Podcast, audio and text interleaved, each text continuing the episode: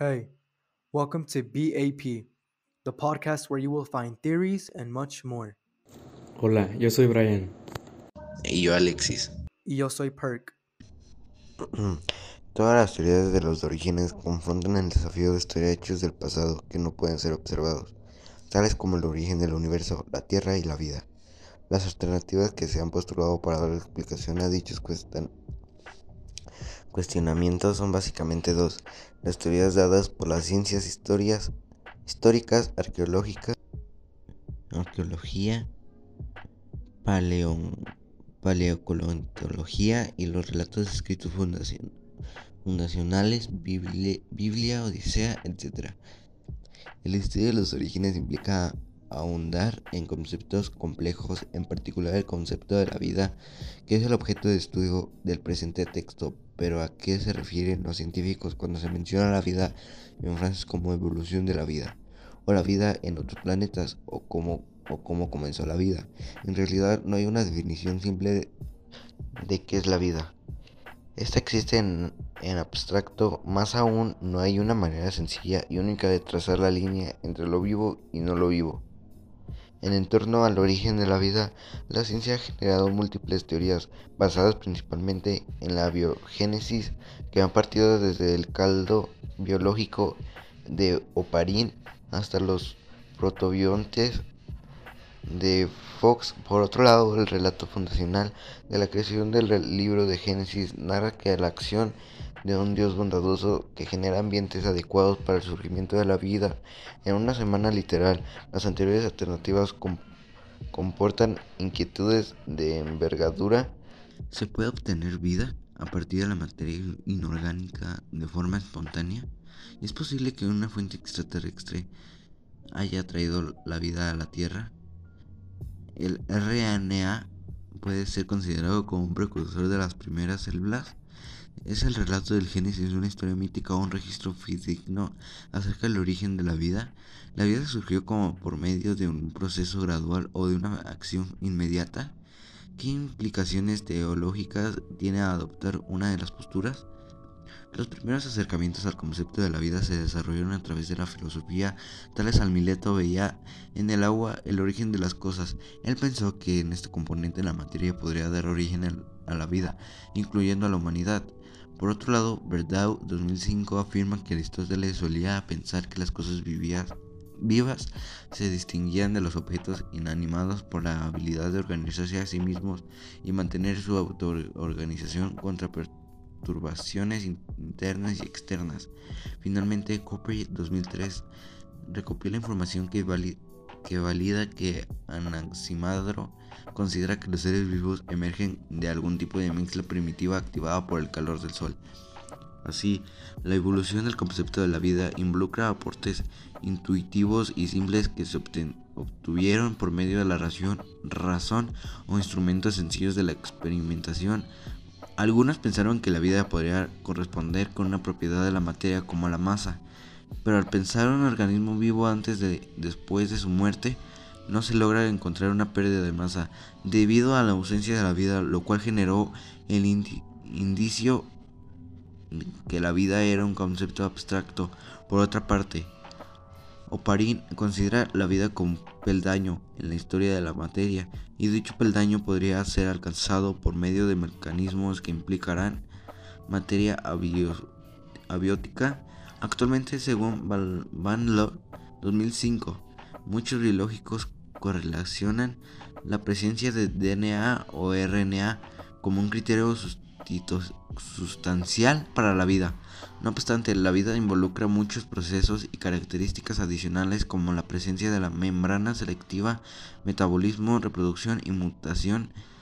Es por ello que la vida de un punto de, de vista biológico no se puede definir en sí misma, pero se caracteriza por medio de los aspectos observables que presenta el ambiente, científicos de la Universidad de Rice 2003 ha postulado características para identificar la vida como un orden, sensibilidad, respuesta ante los estímulos, reproducción, adaptación, crecimiento, desarrollo, regulación, homeostasis y procedimientos de energía. Por otro lado, la NASA adopta una definición de la vida más general como un sistema que es capaz de realizar metabolismo y propagación de información. La célula es la unidad estructural y, funcional de los seres vivientes. es considerada la precursora de la biosfera de la Tierra. La vida a nivel celular comporta cuatro características esenciales que permiten distinguirla. La existencia de una membrana que separe la célula del ambiente circundante y le permite mantener su identidad bioquímica. La presencia de enzimas proteínas complejas esenciales para las reacciones químicas de las que depende la vida, la capacidad de replicarse generación de transgeneración y posibilidad de evolucionar a partir de la producción de esencia con variación. También otras áreas de la ciencia han realizado recientes estudios y han llegado a proponer un grupo de atributos universales para la vida, tales como explosión, inclusión del desequilibrio termodinámico del entorno para mantener su propio estado de desequilibrio, interacción entre las moléculas que promueven la reactividad química, presencia de un solvente líquido que apoye estas reacciones e implementación de mecanismo capaz de revolución darwiniana. Estos atributos muestran como algunos autores consideran que la vida está ligada al concepto de la evolución, pero el término llega a ser ambiguo mientras no se clarifique así, así hace referencia a la adaptación, la selección natural o la totalidad de procesos evolutivos. Por otro lado, la ciencia categoriza ciertos sistemas como prebiológicos previos a la vida. Incluso aplica conceptos evolutivos a dichos sistemas para explicar su desarrollo. Tales sistemas vendrían a evolucionar debido a una serie de transiciones consundentes de una sucesión de estados cada vez más complejos y organizados. El desarrollo de dichos estados requirió de evolución química, un concepto que pretende aplicar los mecanismos selectivos de la evolución biológica a las estructuras químicas. y French 2008 El problema general con el estudio de los orígenes de la vida es incluso de la forma de la vida más simple conocida. Es mucho más compleja que cualquiera de los componentes no vivos que podrían haber contribuido a ella. Es por esta complejidad que extraña el concepto que consideran aspectos complementarios provenientes de la metafísica para desarrollar una comprensión holística del término vida. La vida según Campbell 2004 desde una perspectiva antropológica es también conciencia y vitalidad. La existencia del ser humano llega a ser la cúspide de la vida debido al desarrollo del lenguaje y la conciencia como atributo de su interactuar de su interactuar complejo con el entorno. Por otra parte, la teológica teología considera al ser humano más allá del biologismo social e incursión incursiona en el concepto del alma como atributo intrínseco de las funciones exteriores de la vida antropológica, siendo el alma un sentido de la vida en la teología testamentaria, pero alejado del concepto del alma que la filosofía griega contribuía. Del origen de la vida. Inicialmente se estudió el origen de la vida a través del paradigma de la generación espontánea. Este concepto propuesto por Oparin 1953 declaraba que los seres humanos, seres vivos, surgían de forma natural a partir de la materia inanimada debido a la carencia de métodos, instrumentos y cientificidad en el abordaje del tema de los orígenes. Esta concepción perduró a través de las edades atribuyendo el surgimiento del reino animal a impresiones y mitos populares. Por otro lado, la biogénesis según Persaud 2007 plantea que la vida se originó a través de la materia inorgánica por medio de las reacciones químicas desarrolladas bajo condiciones ideales. Así la biogénesis es el concepto actualizado de la generación espontánea que ha tratado de encontrar explicaciones científicas para el surgimiento de la vida. De este modo, las teorías del origen de la vida que surgieron tomaron el concepto de abiogénesis, pero rechazaron la generación espontánea debido a su carácter mítico y, poco experimental. Armaud, Amils y Claves 2011 aseguran que Thomas Huxley usó el término abiogénesis es un importante texto publicado en 1970. Él estrictamente hizo la diferencia entre la generación espontánea, que no aceptó, y la posibilidad de la evolución de la materia, inerte a la vida, sin ninguna influencia de la vida premilar. Oparin y Haldane plantearon conceptos iniguales para explicar el origen de la vida a través de la biogénesis.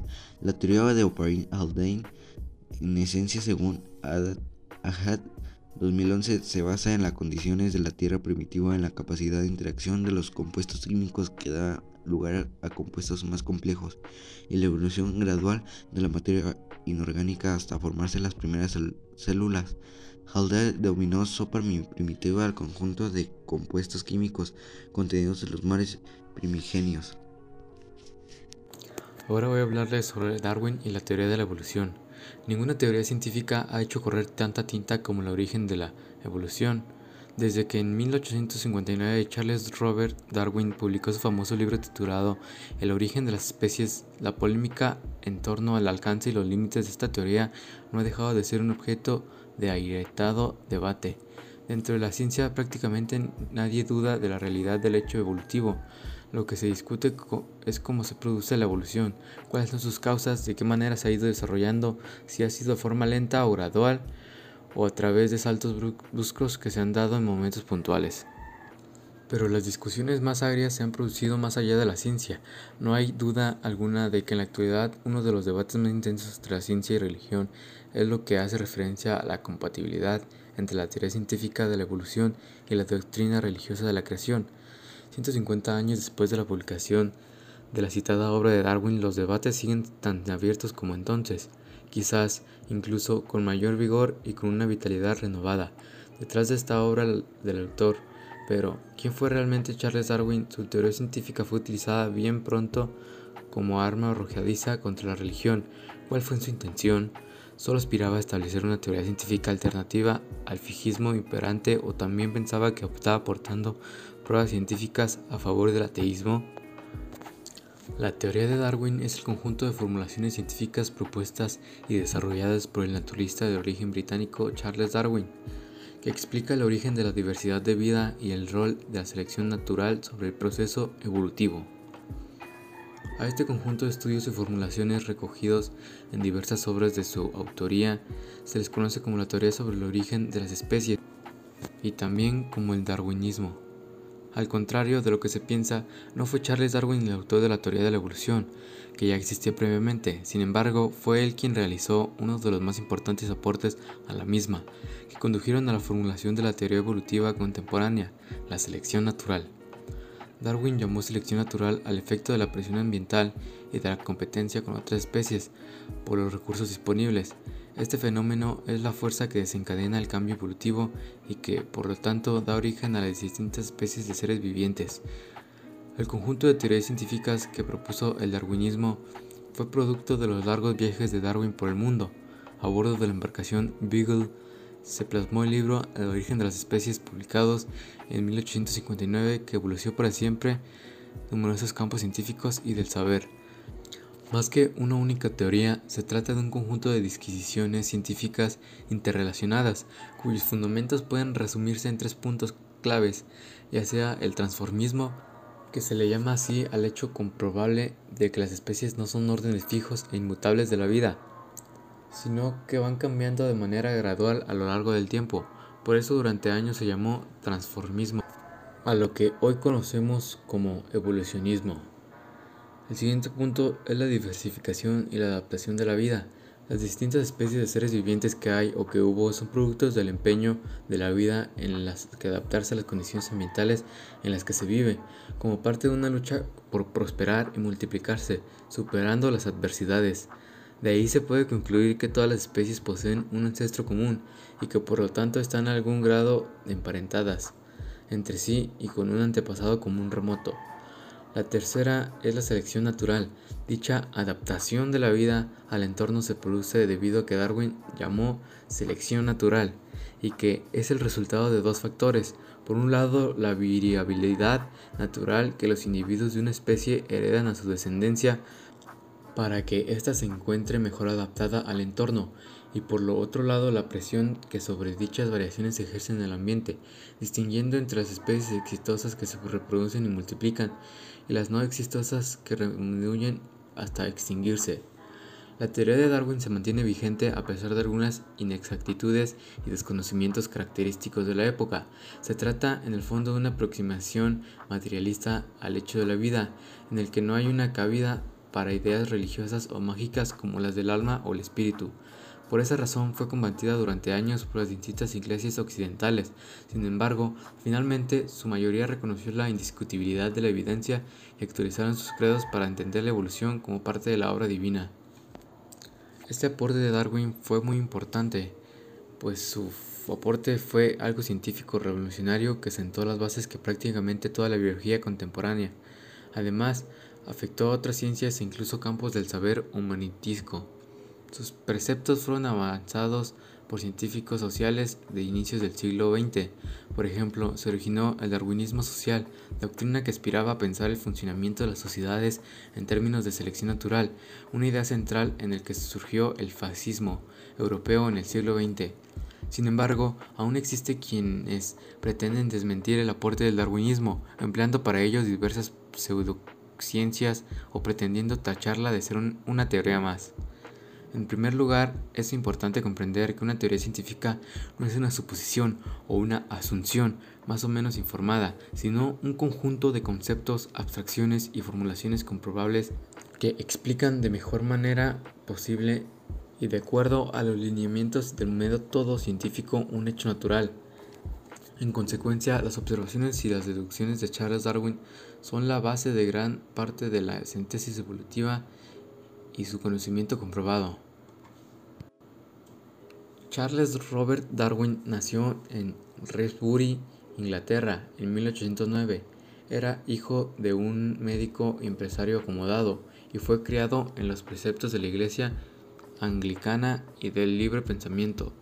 Desde muy joven Darwin mostró talentos para la historia natural y pasión por la recolección de ejemplares biológicos. Aprendió taxidermia, luego de seguir los pasos de su padre en la medicina, le resultará una idea insoportable. Fue enviado a Cambridge para estudiar letras y ordenarse como pastor. Sin embargo, en 1831 se embarcó en el HMS Beagle para cartografiar al suramericano.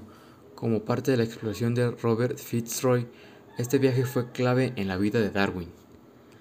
Las numerosas observaciones, dibujos y conclusiones que obtuvo de las costas de los Azores, de Cabo Verde, Brasil, Uruguay, Argentina, Chile, Perú y Ecuador así como luego de Australia, Isla Cocos y Sudáfrica le dieron una perspectiva fundamental de lo vasta y diversa de la vida. Así obtuvo las claves para formular sus teorías científicas. Los años siguientes los dedicó por completo a la elaboración de su obra y a la publicación de numerosos manuscritos, a pesar de que en los últimos 22 años de vida sufrió importantes padecimientos cardíacos. Finalmente murió en Kent, Inglaterra, el 19 de abril de 1882 y recibió un funeral en el estado de Abadia de Westminster. Finalmente, 150 años después de su propuesta, la teoría de Darwin se ha convertido en, en, el gran pilar de las ciencias de la vida. En biología no hay nada que tenga sentido si no es la luz de la evolución, algo que podría extenderse a las ciencias biomédicas. Hoy en día la evolución como hecho es aceptada por la inmensa mayoría de los científicos. Lo que se cuestiona es si la selección natural darwiniana tiene tanta incidencia en el hecho evolutivo como suponía el naturista inglés. Hay quienes no están de acuerdo en que la selección natural tenga un papel tan determinante en el proceso evolutivo. Por esto, algunos piden una nueva teoría de evolución, una nueva síntesis que vaya más allá de la propuesta por los neodarwinistas.